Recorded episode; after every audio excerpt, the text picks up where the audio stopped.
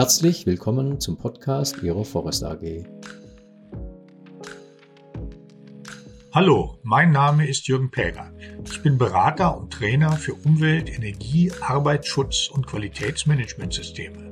Und um diese geht es auch in dieser Podcast-Reihe. Mein Thema heute soll der Weg zum Klimaschutzrecht sein. Dazu vielleicht erstmal eine Vorbemerkung. CO2 und andere Treibhausgase sind ja auch äh, Stoffe, die in die Luft abgegeben werden. Trotzdem sind es keine klassischen Schadstoffe, sondern sie wirken ja, indem sie die Zusammensetzung der Erdatmosphäre verändern. Und deswegen gibt es zunehmend die Tendenz, von einem eigenen Klimaschutzrecht zu sprechen und äh, das nicht als Teil des Emissionsschutzrechts zu sehen. Ja, wie ist man auf diese Treibhausgase überhaupt gekommen? Den ersten Hinweis, äh, der kam aus einem ganz anderen Gebiet. Der Schweizer Geologe Louis Agassi hatte in den Alpen an ähm, Schleifspuren und Sedimentablagerungen entdeckt und geschlossen, dass es ähm, Eiszeiten früher gegeben haben muss, in denen die Gletscher große Teile der Nordhalbkugel und eben auch die Alpen bedeckt haben. Wenn es solche Eiszeiten gegeben hat, dann musste das Klima also veränderlich sein. Und ähm, was dazu führen konnte, dass das Klima sich änderte, da gab es den ersten Hinweis der französische Mathematiker Jean-Baptiste Fourier. Der hatte nämlich 1824 berechnet, wie warm die Erde eigentlich aufgrund der eintreffenden Sonnenstrahlung sein sollte. Das nennt man Strahlungsbilanz. Das hatten die Physiker damals gerade entdeckt. Und der Herr äh, Fourier hat ähm, sich gewundert, dass die Erde wärmer war, als aufgrund der Strahlungsbilanz eigentlich zu erwarten. Und er vermutete, dass das an der Erdatmosphäre lag. Er prägte auch das Wort Treibhauseffekt, indem er sagte, vermutlich halte die Erdatmosphäre die von der Erde abgegebene Wärmestrahlung ähnlich wie die Scheiben eines Treibhauses zurück so dass die Erde eben wärmer ist, als sie sein sollte ähm, aufgrund der Sonnenstrahlung. Ja, und diese Erkenntnis von Fourier interessierte den irischen Physiker John Tyndall. Der hat sich damals gerade beschäftigt mit der Zusammensetzung der Erdatmosphäre. Und dann hat er sich auch gefragt, welcher Bestandteil der Erdatmosphäre wohl diesen Treibhauseffekt auslösen könnte. Und ähm, hat das dann ähm, einfach versucht herauszufinden, indem er die einzelnen Gase aus der Erdatmosphäre isoliert hat und äh, dann Strahlungsversuche gemacht hat und er hat entdeckt, dass Kohlendioxid dabei ein ganz wichtiger Treiber war. Diese Frage mit dem Kohlendioxid, die interessierte dann wiederum den schwedischen Naturforscher Svante Arrhenius. Der suchte damals gerade nach einer missglückten Liebesbeziehung ein bisschen Abwechslung und hat sich dann mit äh, Papier und Bleistift daran gesetzt und hat mal versucht zu berechnen, wie denn der Zusammenhang zwischen Kohlendioxid Kohlendioxidkonzentration und Temperaturerhöhung der Erde sein könnte. Das Ergebnis seiner langen Berechnung war A, dass er sein Liebeskummer vergessen hat und B, eine Verdopplung der CO2-Konzentration würde die Erde um 5 Grad wärmer machen. Da kam aber schon ein neues Problem auf. Arrhenius wusste, dass die Verbrennung von Kohle, die inzwischen, wir waren ja im Industriezeitalter angekommen, ähm, dass diese Verbrennung CO2 freisetzte. Und ähm, er gab dann diese Aufgabe aber weiter an seinen Geologenkollegen Arvid Högböhm. Der sollte mal ausrechnen, welchen Einfluss die Kohlenverbrennung auf die CO2-Konzentration der Erdatmosphäre hatte. Der Höckbohm hat dann auch viel gerechnet, fand aber heraus, dass die Kohlenverbrennung die Konzentration von äh, CO2 nur um ein Tausendstel pro Jahr erhöhte. Das heißt, eine Verdoppelung der CO2-Konzentration erst in tausend Jahren zu erwarten war. Es gab also kein Problem. Diese Berechnungen und Überlegungen wurden zudem angezweifelt, weil andere Forscher darauf hinwiesen, hingewiesen haben, dass Kohlendioxid äh, in der Atmosphäre mit dem Kohlendioxid in den Weltmeeren im Gleichgewicht steht. Das heißt also, wenn sich die Konzentration erhöht, dann würden auch große Mengen CO2 von den Meeren aufgenommen worden. Das heißt, die Verdoppelung würde noch viel länger dauern. Ja, aber diese Diskussion ist nicht viel weitergekommen damals, weil es noch keine Messungen gab. Ähm, dass wir Messungen haben, das ist dem US-Chemiker Charles Keeling zu verdanken, dem es gelang, 1958 Mittel locker zu machen, um auf dem Mauna Loa auf Hawaii, weit weg von allen industriellen Emissionsquellen, CO2-Messungen durchzuführen. Seit 1958 wird also kontinuierlich der CO2-Gehalt in der Atmosphäre gemessen.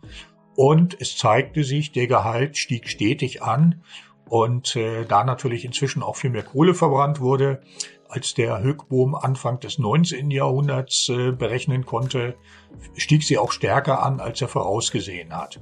Das heißt also, das alte Thema oder die, die, die Frage, die Arrhenius schon umgetrieben hat, kann die Kohleverbrennung äh, zur Klimaerwärmung führen, die wurde wieder akut und äh, hat die Forscher beschäftigt und tatsächlich hat 1979 zum Beispiel die National Academy of Science der USA vor einer globalen Erwärmung infolge der CO2-Emissionen durch die Kohleverbrennung gewarnt. Das äh, hat aber allenfalls ein paar Wissenschaftler interessiert. Die Öffentlichkeit ist auf das Thema erst aufmerksam geworden, als in einem sehr heißen Jahr in den USA 1988 der NASA-Wissenschaftler James Hansen vor dem US-Senat ausgesagt hat, dass wir den Treibhauseffekt, der da vorausgesagt worden ist, bereits bemerken, dass äh, dieser unser Klima heute bereits beeinflusst, wie er sagte. Und äh, seitdem war die Öffentlichkeit interessiert. Die Vereinten Nationen und die Weltmeteorologieorganisation haben einen Weltklimarat, den International Panel on Climate Change, ins Leben gerufen, der regelmäßig den Sachstand der Forschung zusammenfassen sollte für politische Entscheidungsträger. Das haben die auch gemacht. Und äh, diese Berichte sind als Klimareports bekannt geworden. Der erste ist 1990 erschienen und äh, ja, hat die politische Welt so ein bisschen erschüttert, denn äh, es wurde dort schon für möglich gehalten, dass der Mensch tatsächlich, wie Hansen gesagt hatte, das Klima beeinflusst und äh, das bereits zu spüren ist.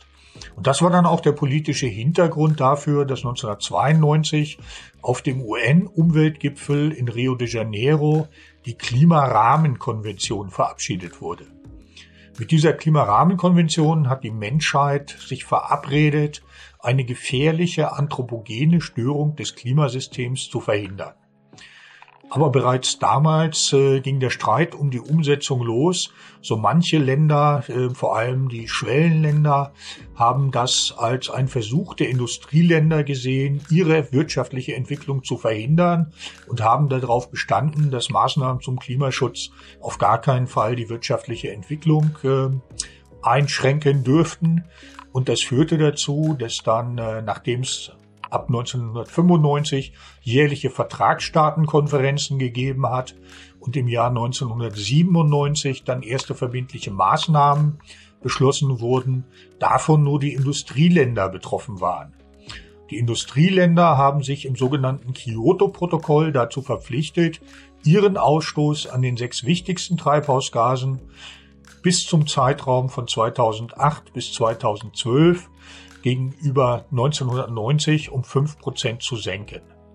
Zu den Industrieländern gehörte auch die EG, wo nicht die einzelnen Mitgliedstaaten, sondern die EG als Emissionsgemeinschaft sich zur Einhaltung oder zum Mitmachen verpflichtet hat. Und zwar musste die EG ihre Emissionen um 8 Prozent senken.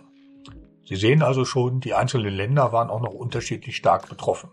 Es gab im Grunde genommen drei Wege, seine Emissionen äh, beziehungsweise seine, seine Verpflichtungen zu erfüllen.